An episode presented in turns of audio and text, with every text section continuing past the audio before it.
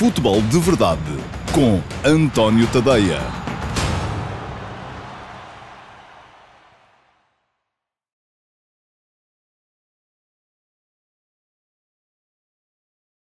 Olá, muito bom dia a todos. Eu sou António Tadeia e este é o Futebol de Verdade de quinta-feira, dia 17 de setembro de 2020, dia em que o uh, Rio Ave vai também entrar em ação nas competições europeias. Uh, vai jogar a segunda pré-eliminatória da Liga Europa frente ao Borac de Banja Luka. Da Bósnia, uma equipa que já vou falar dela um bocadinho mais à frente, parece-me ser inferior à equipa portuguesa, mas há sempre aqui que jogar com o fator casa, que acaba por ser um fator mais importante do que se esperaria, tendo em conta o facto dos jogos serem disputados uh, sem público, à porta fechada, mas ainda assim há sempre a questão das viagens, há sempre a questão um, das equipas conhecerem e se darem melhor naturalmente a jogar nos seus relevados do que em relevados um, do opositor. Ora bem, já lá vou antecipar esse jogo, esse uh, Borat Banja Luka um, uh, Rio Ave, Jogo muito importante também para o ranking de Portugal. Estes sim são muito importantes, os jogos das pré-eliminatórias, não tanto do Benfica, porque o Benfica, uh, perdendo aquele jogo contra o. Uh, contra o PAOK de Salónica assegurou a continuação até numa Liga Europa onde a partida tem mais condições para somar pontos do que teria na Liga dos Campeões, porque em termos de ranking, tal como o ano passado foi bom, a eliminação do Porto este ano foi boa, a eliminação do Benfica, mas só em termos de ranking, como é evidente, porque o resto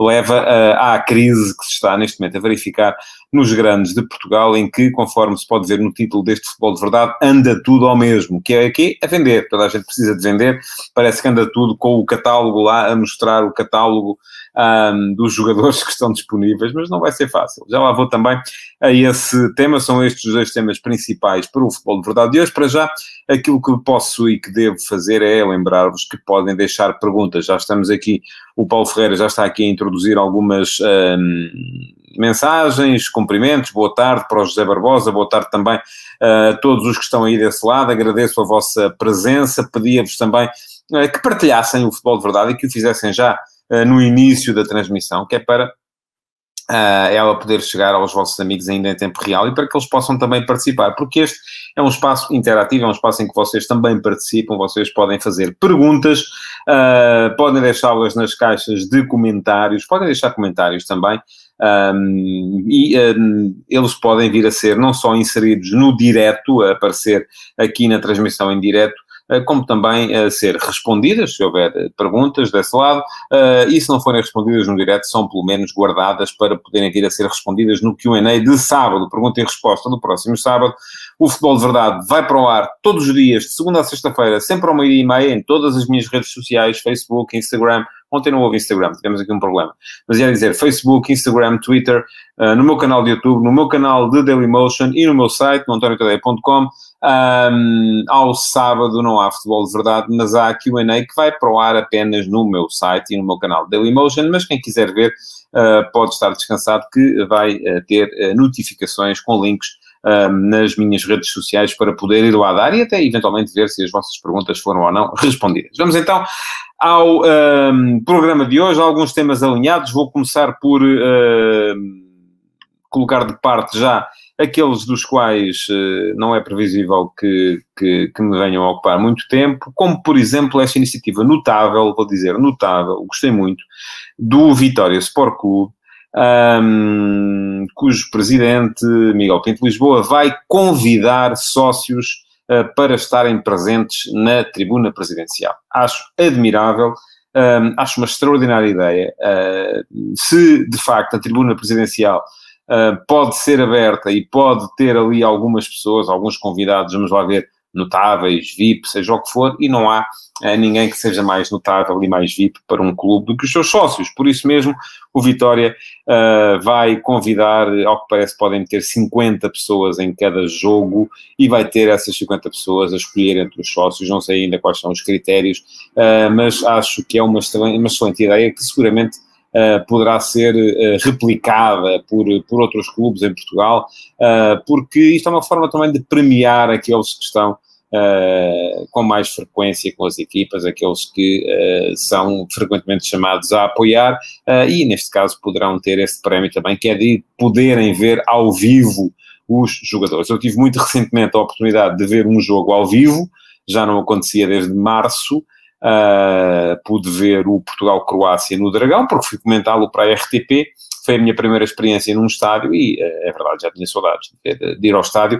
E admito que muitos de vocês estejam na mesma circunstância enquanto esperam pela possibilidade de os uh, estádios voltarem a ser abertos um, à presença de público. Um, enfim, Portugal continua atrás um, da generalidade da Europa nesse aspecto. Já sabemos que França está a meter público, a Inglaterra está a testar para meter público, a Alemanha vai meter público, um, em Portugal, enfim, não, não, ainda não. Pergunta-me o Luís Medeiros se eu quero arriscar prognósticos para a primeira jornada. Luís, como dizia o o João Pinto, não é? Prognósticos são no fim do jogo. Mas eu amanhã vou falar do arranque da Liga e da primeira jornada, hoje ainda não. Hoje ainda estamos aqui um bocadinho em modo uh, Liga Europa, porque vai haver Rio Ave ainda na Liga Europa hoje, uh, e também uh, em modo mercado. Ora bem, um, por falar em um, primeira jornada, continua em dúvida a realização desse Sporting Gil Vicente, há muitos casos positivos de Covid, tanto no Sporting como no Gil Vicente. Veremos o que é que vai dizer a autoridade de saúde, porque é dela que depende a realização ou não realização do jogo. A novidade agora é que até inclusive os dois treinadores estão também eles infectados e por isso não estão Uh, não, estão, uh, não estarão autorizados a estar no, no banco. Uh, o Gil Vicente sem o Real Almeida, o Sporting sem o Rubem Amorim. mas a novidade do dia foi também Uh, o facto do Sporting ter pegado nos jogadores que estavam negativos e os ter colocado na tal redoma que eu sugeri aqui ontem. Um, foi, foi tudo para o Algarve, estagiar, evitar o contágio, porque a questão aqui não é só o jogo com o, com o Gil Vicente na primeira jornada. Esse aí, vamos ver se há, se não há. Eu neste momento estou mais inclinado para achar que não vai haver. Um, mas mesmo que haja e mesmo que uma das equipas perca, é normal, se uma ganhar a outra perde, se não empatarem, uh, é sempre um resultado recuperável. O que não será recuperável para o Sporting é a eventualidade de não ter... Uh, de, de DGS não não autorizar a realização do jogo, que hoje vamos saber com quem será, se com o Viking Stavanger da, da Noruega ou com o Aberdeen Football Club da Escócia, uh, para a Liga Europa, porque se a DGS não autorizar que esse jogo se realize, o resultado é uh, absolutamente evidente. O Sporting perde por 3 a 0 e é imediatamente eliminado da Liga Europa, que é uma coisa que com certeza uh, o clube não estará à espera. Portanto, boa medida esta do Sporting levar a equipa, ou pelo menos os jogadores que estão uh, negativos para Covid, para estágio. vamos ver agora o que é que, o que, é que vai acontecer. Estava aqui a ler esta, esta resposta do Sérgio Fernandes, a dizer que a ideia do Vitória é excelente por ser dedicado aos sócios, Todavia, parece-me que viola o espírito da decisão da BGS quanto à não presença de público em estádios, abrindo um precedente que pode dar asas aos chicos partidos. Pois pode. Hum, é verdade. Mas, enfim, eh, a própria DGS permite que aquelas pessoas lá estejam, não é? Porque é que se há de estar o, uh, ex-dirigente ou o patrocinador e não há de poder estar o sócio que é tão, tem tanta, é tão legítimo que lá esteja como outra pessoa qualquer e pode estar tão uh, dado a ser portador de, de, do vírus como outra pessoa qualquer. O vírus é democrático, não olha a classes sociais e ataca de igual maneira toda a gente. Bom, mais um tema para hoje. Uh, tem a ver já com o mercado. Um, Sim, Carlos, diz-me o Carlos Vim, tem que o problema, eu suponho que relativamente ao Sporting Gil Vicente, vai ser encontrar datas livres para jogarem novamente. Olhem, se, uh, se o Sporting for eliminado administrativamente da Liga Europa, as datas depois não faltarão. Mas uh, uh, creio que vamos ter que viver com isso. creio que vamos ter que viver com essa questão de termos, e eu acho que enquanto, e eu já, já escrevi sobre isso, já falei sobre isso aqui, acho que devia haver, a decisão não pode ser casuística, como foi defendido pelo Secretário de Estado da Saúde, António Lacerda Salles, se a decisão for casuística e tomada caso a caso por uh, cada delegado regional de saúde, vamos ter uma salgalhada e uma atrapalhada que ninguém se vai entender, uh, vai dar aso a muitas situações de suspeição em que há equipas que um, têm o benefício de ter os jogos adiados, outras não têm, um, e isto o que vai acontecer no meio disso tudo é que eu acho que devia haver, para já, em primeiro lugar, devia ser permitido a qualquer equipa jogar, desde que seja com jogadores que tenham um estado negativo, não interessa os casos positivos que tiveram, desde que eles tenham sido postos, entretanto, em quarentena. Quem teve negativo joga. E depois, segunda questão, Acho que o regulamento de competições, acho que a Liga não quer isso, mas uh, acho que era a melhor maneira de lidar com este problema. O regulamento de competições, a única coisa que diz lá é que enquanto uma equipa tiver sete jogadores uh, aptos, pode jogar. Imagina que tem sete júniores, metem os sete júniores a jogar e aquilo é uma barracada. Uh, não devia ser assim acho que devia ser de outra forma, acho que uma equipa a partir, até porque tivemos aquele caso de Vitória Futebol Clube Sporting, na época passada, ainda numa era pré-Covid, em que foi claro que o vazio do regulamento não beneficiava ninguém, um, e eu acho que o regulamento de competições devia ter previsto situações destas e devia dizer claramente que, imaginemos, esta foi a minha proposta, eu escrevia no último passo, um, que uma equipa, uh, desde que tivesse positivos para Covid uh, mais de sete jogadores que tenham feito mais de metade dos minutos na competição até ao momento, poderia, se assim o entendesse, pedir o adiamento do seu, do seu jogo. Ora, isto vai ser uma confusão, é verdade que sim, uh, mas uh, era a única maneira justa e uh, insuspeita de, privar, de, de, lidar com o problema. Vou ver esta, este comentário do José Catarino. É importante as equipas todas entrarem nas fases de grupos das competições europeias para tornar o futebol português mais aliciante, para haver mais ramis a quererem vir para cá e tornar o nosso campeonato mais competitivo internamente, que por sua vez levará mais competência nas provas de fogo, que são as competições europeias. Muito bem. Ora bem, um, ia falar-vos de. Uh, antes de falar de mercado, porque. porque Uh, queria também falar aqui da questão de parece que Gareth Bale está de regresso ao Tottenham por empréstimo do Real Madrid. É um balão de oxigênio para José Mourinho. Já tinha dito aqui salvo erro no Q&A de sábado passado, que com o plantel que tinha, José Mourinho não tinha condições para poder lutar pelo título na Premier League.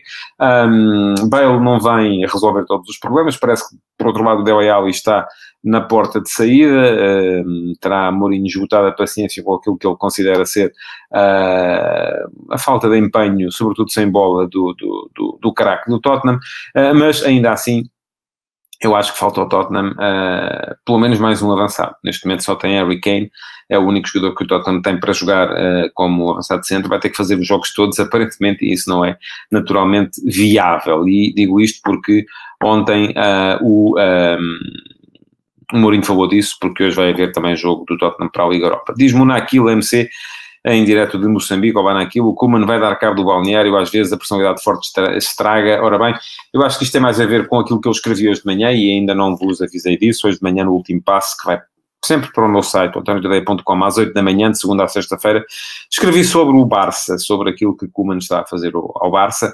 um, uma estratégia que tem várias componentes, tem componentes futebolísticos e tem este também, uh, componente de uh, choque de balneário que vai ser forte também, com certeza. Não vou alargar-me sobre esse tema aqui, depois não vai haver uh, tempo para falar de tudo, mas quem quiser já sabe, antoniotadeia.com, tem lá o último passo de hoje, que é precisamente sobre um, esta questão do Barcelona. Bom, vamos falar um bocadinho do Rio Ave antes de entrar no mercado. Um, o Rio Ave joga hoje um jogo que é fundamental para a, a, a continuidade da própria equipa nas competições europeias. Uh, já sabe que se ganhar hoje, depois tem outro jogo também fora em Istambul perante o Besiktas. Um, é um caminho duro este caminho do, do Rio Ave, até porque joga fora duas vezes. Um, e uh, é também um jogo fundamental para as aspirações uh, de Portugal em termos de ranking. Recordo que Portugal, no ano passado, conseguiu ultrapassar a Rússia, e isto é, uma, é um movimento que é mais ou menos cíclico entre portugueses e russos. Uh, geralmente, o país que mete mais equipas na Liga dos Campeões acaba depois por ver esse, esse, isso refletido. Um, olha o Costa Santos, olá Costa Santos, estás bom? uh, meu velho uh, colega que me diz que para quem insistir na Taça da Liga seria uma aberta para os jogos eventualmente adiados. Vamos ver. Um, eu acho que a Taça da Liga vai ter também moldes diferentes este, este ano. Mas eu gosto da Taça da Liga, devo dizer-te. Gosto da Taça da Liga, gosto de... Um, de mais esta, esta competição, embora acho que ela não está a ser organizada nos moldes que eu defenderia. Parênteses fechado, estavam a falar do Rio Ave e estava a explicar a questão do ranking da UEFA. Ora bem, Conforme saberão, uh, Portugal para o ano vai voltar a ter duas equipas diretas na Liga dos Campeões e uh, mais uma, o terceiro classificado, na pré-eliminatória. E este é um movimento que é cíclico, ora está lá uh, a Rússia no sexto lugar do ranking, agora está Portugal, e o que é que provoca este movimento cíclico? É precisamente o facto de uh, o país que tem mais equipas na Liga dos Campeões acaba por ver isso refletido negativamente em termos de ranking, porque é muito mais difícil somar pontos contra o Bayern, contra o uh, Paris Saint-Germain, contra o Real Madrid, contra a Juventus, contra o Barcelona, do que contra as equipas que uh, os clubes vão encontrar se estiverem na Liga Europa. E os pontos são iguais, são sempre dois pontos por vitória, um por empate, zero por derrota, em termos de ranking é assim, não estão lá refletidos os três pontos por, por, por vitória. O ano passado, não só Portugal uh, teve, uh, enfim, a infelicidade de ver o Flóculo Porto afastado da Liga dos Campeões, eliminado pelo FK Krasnodar, foi jogar a Liga Europa, mas que acabou por ser uma felicidade em termos de ranking, porque isso significou que depois na Liga Europa estavam o Flóculo Porto, um, Sporting, Sporting Clube Braga e Vitória Sport Clube. Quatro equipas a somar pontos. É muito importante que Portugal este ano consiga ter também pelo menos quatro e até eventualmente um, um, ter quatro equipas a somar pontos na, na, na Liga Europa. Para já, já lá estão seguros Uh, o, uh, pelo menos quatro, enfim, pode, mais não pode ter, tem que ter quatro, o quatro é o máximo que pode ter. Já lá estão seguros o Benfica e o Sporting Clube Braga, o Sporting o Rio Ave ainda estão a lutar para lá chegar, mas já se vê que quanto mais lá chegar é mais fácil vai ser somar pontos. Ora bem, primeira barreira para o uh, Rio Ave na, na, na Liga Europa vai ser este Borat Banja Luka da Bósnia, vou dizer aqui, é uma equipa que está ao alcance do Rio Ave, um, também achava que o PAOK estava ao alcance do Benfica, mas há aqui um fator que é importante, que é o fator casa. Eu já, e atenção, eu disse isto antes dos jogos, para não virem agora cá dizer que estou a dizer isto porque o Benfica foi eliminado, porque há a eventualidade do Rio Ave ser eliminado, uh, mas não faz nenhum sentido que estas coisas sejam discutidas a uma só mão, a não ser que fossem em campo neutro, sendo no campo de um dos... Uh, enfim, eu percebo que a questão do campo, do campo neutro seria complicado, porque obrigaria duas equipas a viajar e com as restrições que há neste momento isso seria complicado. Uh, eu levaria duas equipas para um terceiro país. Enfim, era, em termos sanitários era uma situação mais difícil de gerir, mas em termos desportivos isto vai gerar uh, uma Liga dos Campeões e uma Liga Europa onde se calhar não estão as melhores equipas, estão aquelas que tiveram mais sorte no sorteio. E o Rio Ave teve azar, teve azar porque vai jogar fora Uh, hoje com o Borat e uh, vai jogar fora depois também, se ganhar hoje, como eu estou convencido que vai acontecer, uh, com o Besiktas e aí já vai ser muito mais complicado. Ora bem, o que é que é este Boraz? Basicamente é uh, Stoyan Varandias. Uh, Stoyan Varandias, o jogador que joga uh, como 10 nesta equipa uh, da Bósnia, um, 33 anos, três vezes internacional pela, pela Bósnia, um jogador com muita experiência internacional, passou pela eh, Roménia, onde jogou no Panduri e no Cluj, uh, passou pela Sérvia, onde jogou no Vojvodina, passou pela Polónia, jogou no Lech Gdansk, no Legia de Varsóvia, no Piast Gliwice, regressou ao Borac no, no, ano passado, porque é, ele é de lá, é de Banja Luka, um, olha, para, nem de propósito, para, para reforçar aquilo que eu estava a dizer, diz-me o Simão Rochinol, na Champions só uma equipa visitante venceu, verdade não fica fácil assim. Uh, e uh, dizia eu que uh, Varanhas, que é irmão de Onion Varanhas, o defesa central uh, do Anderlecht, que é mais internacional, tem 39 internacionalizações e é também um globetrotter do futebol europeu, mas Varanhas regressou na época passada ao Boraz Banja um, para o final de carreira, fez ainda assim 14 golos durante a época passada e é a grande referência desta equipa do Boraz, já fez 5 golos em 6 jogos, nos seis jogos em que atuou esta época na sua, na sua equipa. Eh, e este é um aspecto que pode funcionar contra o Rio Ave, o facto do Borat já ter oito jogos de competição efetuados, o Rio Ave tem zero. E eh, isto naturalmente pode refletir-se num superior ritmo competitivo um, ehm, da equipa da, da Bósnia. Uh, mas é uma equipa, uma equipa que joga num 4-2-3-1, uh, parece-me que, uh, enfim, a associação Vranias Lukic na frente, um, com a, a, inserção dos extremos, que são extremos uh, fortes também, o Zakaric e o Zilkic, uh, pode ser uh, perigosa para o Rio Ave, mas o Rio Ave tem uma equipa mais forte do que, do que o Borat. E em relação à equipa da época passada, um, enfim, o Rio Ave perdeu o Taremi, perdeu o Nuno Santos, hoje não vai ter também o Diego Lopes, um, o presidente Silva Campos já vai dizer que faltam seis ainda à equipa em função da saída de Al-Musrati, uh, mas parece-me que neste momento o Rio Ave tem um meio campo bem montado, aparentemente hoje vai jogar com o experientíssimo Tarantini, com o Filipe Augusto, que é, muitas vezes é capaz do melhor e do pior, mas é um seis que dá que dá saída de jogo, uh, e depois, em princípio, com uh, o Chico Geraldes à frente, e este é o lugar do Chico Geraldes. Jogar como 10 numa equipa que não tem que assumir constantemente o jogo é, parece-me a mim, a, a, melhor forma dele, dele jogar. Isto que o Carlos Gusto está a dizer é verdade, o Borat se vem... Aliás, o Borat, se formos a ver, tem oito jogos feitos esta época, ganhou os cinco que fez em casa, perdeu os três que fez fora. Esta época só perdeu, só sofreu um gol em casa. Uh, em cinco jogos e portanto é uma equipa difícil de bater no seu, uh, no seu, no seu terreno, uh, mas conforme já disse, acho que este Rio Ave tem solidez, tem consistência competitiva, parte muito daquilo que foi a base do ano passado, apesar das ausências, das três ausências que eu já aqui referi, e pode perfeitamente levar de vencido este adversário, depois então aí sim já vai ser com certeza muito mais complicado seguir para o Besiktas na, na próxima eliminatória. Amanhã falarei aqui do jogo, Uh, que espero ver mais logo, um, e uh, esperemos todos nós que com boas uh, notícias, com notícias de uma vitória do Rio Ave que permita continuar a sonhar com a possibilidade de Portugal vir a ter os tais quatro clubes um, presentes na fase de grupos da Liga Europa, porque em termos de ranking isso seria fundamental uh, para que Portugal conseguisse manter uh, a sexta posição no ranking e manter durante mais um ano a possibilidade de meter duas equipas diretas uh, na Liga dos Campeões. Recordo que para o ano já não vai ser como este ano,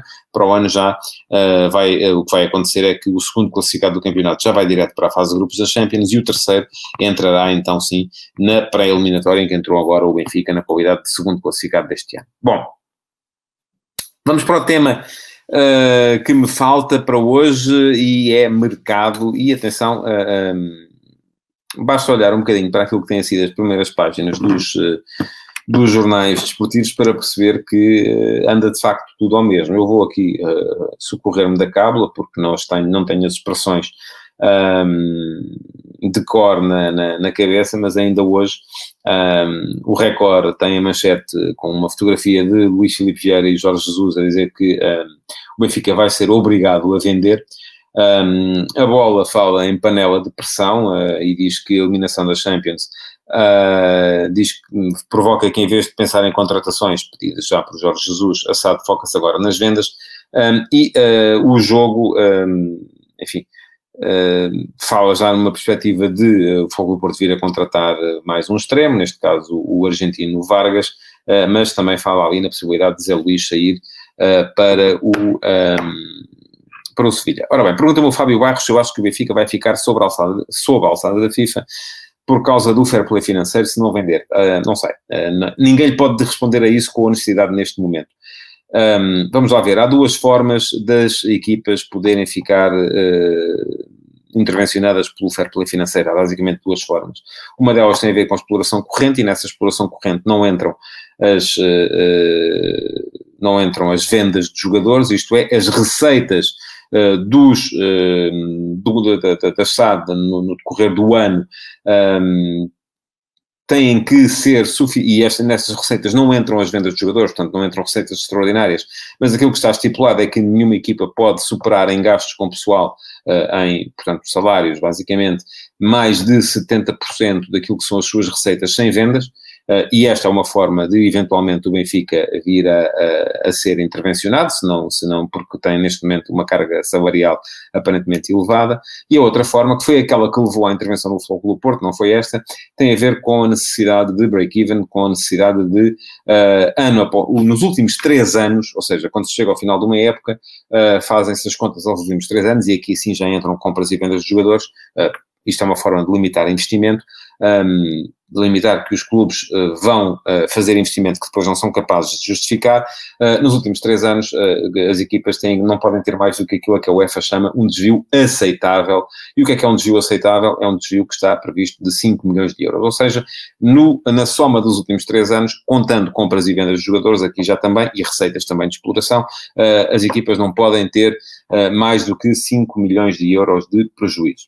Um, portanto, ninguém pode neste momento garantir uh, que, uh, que o Benfica venha ou não venha a ser intervencionado no final desta época. Mas Uma coisa é verdade, é que se vender, naturalmente, não só porque baixa a carga salarial, como também porque uh, terá receitas uh, pela venda dos jogadores e aí pode conseguir um melhor break-even, um, o Benfica fica mais longe, o Benfica e qualquer dos outros, fica mais longe da possibilidade de ser ou não intervencionado. A questão é que está tudo ao mesmo. Eu já aqui fiz no outro dia, um, enfim, foram contas de merceeiro uh, com o lápis na orelha, mas um, dão para perceber que se o Sporting, no último exercício, que foi um exercício em que vendeu Rafinha por 20 milhões, vendeu o Bruno Fernandes acima dos 50 um, e vendeu o Base Dost por 6 ou 7, recebeu ainda o dinheiro de Mateus Pereira, que foram mais 10 eh, milhões.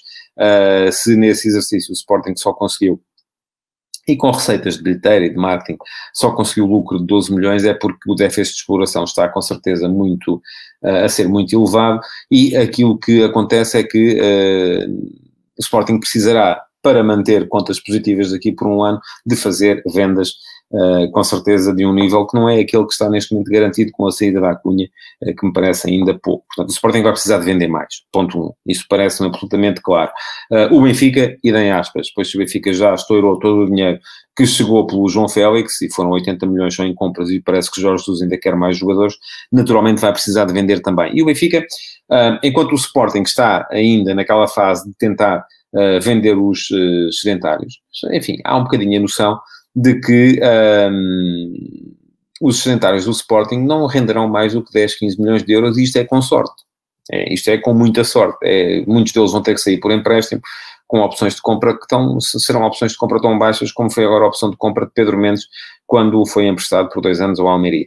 Um, portanto, isto não vai dar uh, para muito. O Sporting vai ter que encarar seriamente a possibilidade de vender jogadores promissores do plantel, jogadores que com certeza lhe farão falta, que era ideal tê-los e fazê-los render, uh, uh, e aqui estou a pensar, então, nos casos de Palhinha e de Wendel, uh, que me parece que formaria o meio campo do Sporting para esta época, e era um meio campo com certeza muito competente, se entretanto o clube não tiver que se separar deles.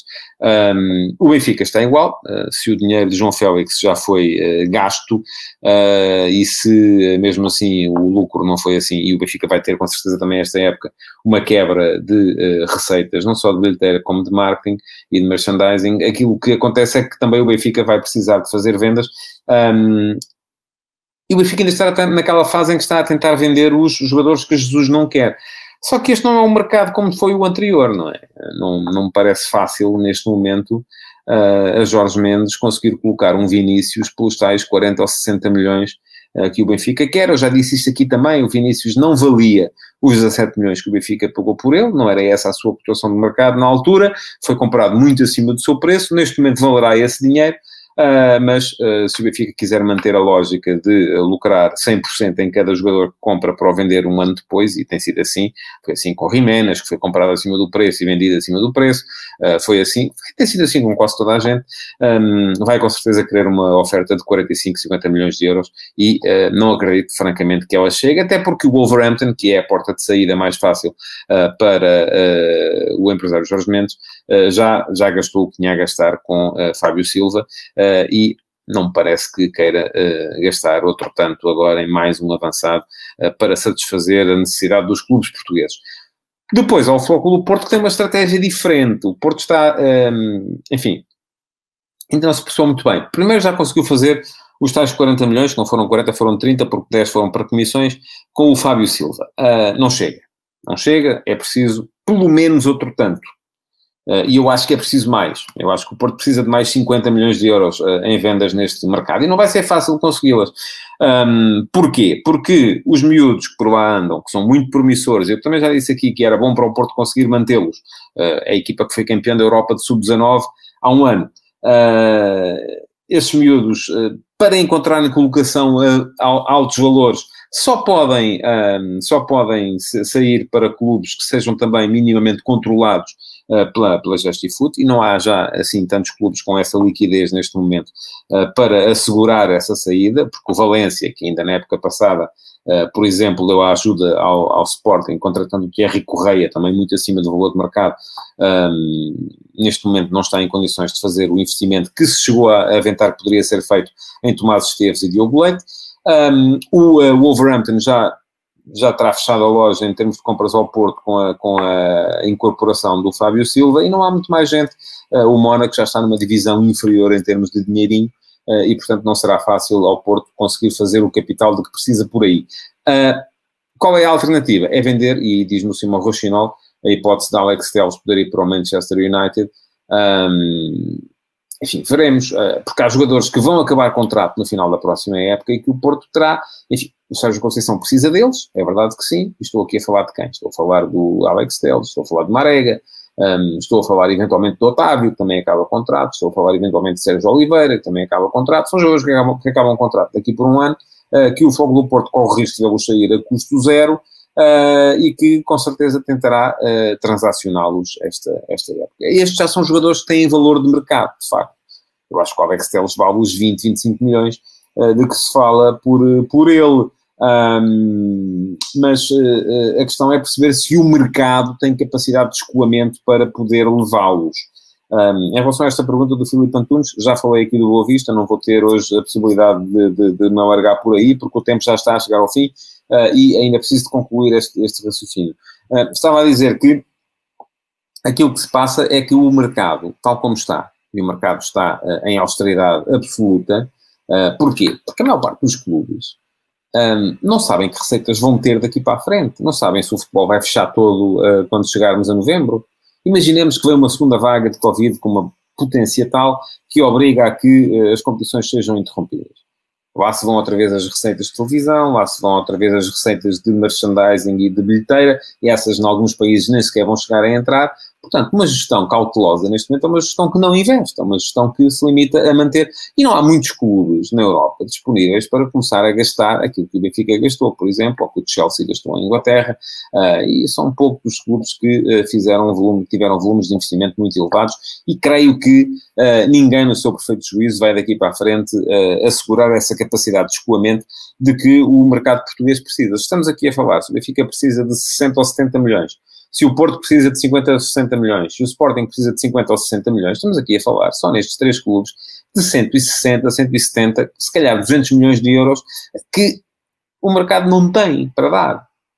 Portanto, eu acho que sempre vem aí tempos complicados. Uh, não vejo a possibilidade de vir muito mais gente uh, para o nosso uh, campeonato e também não vejo a possibilidade de sair muita gente, a não ser que os clubes comecem a fazer negócios catastróficos, enfim, Acho que o negócio que o Sporting fez por Acunha foi mau uh, e antevejo a possibilidade de uh, mais clubes poderem vir a fazer negócios maus pela necessidade de venderem. E aí sim, se calhar, se forem compras abaixo do preço, os jogadores já terão a capacidade de escoamento para o mercado. Bom, estamos a chegar ao fim do Futebol de Verdade de hoje. Um, queria uh, pedir-vos para colocar o vosso like na emissão de hoje, para partilharem, se é que não o fizeram ainda, uh, para comentarem, porque ainda vêm a tempo as vossas perguntas de poder eventualmente vir a entrar para o QA de sábado, e uh, agradecer-vos por terem estado aí desse lado e pedir-vos que voltem amanhã, à mesma hora, meio-dia e meia, nas minhas redes sociais, para mais um Futebol de Verdade. Então, até amanhã. Futebol de Verdade, em direto de segunda a sexta-feira, às 12h30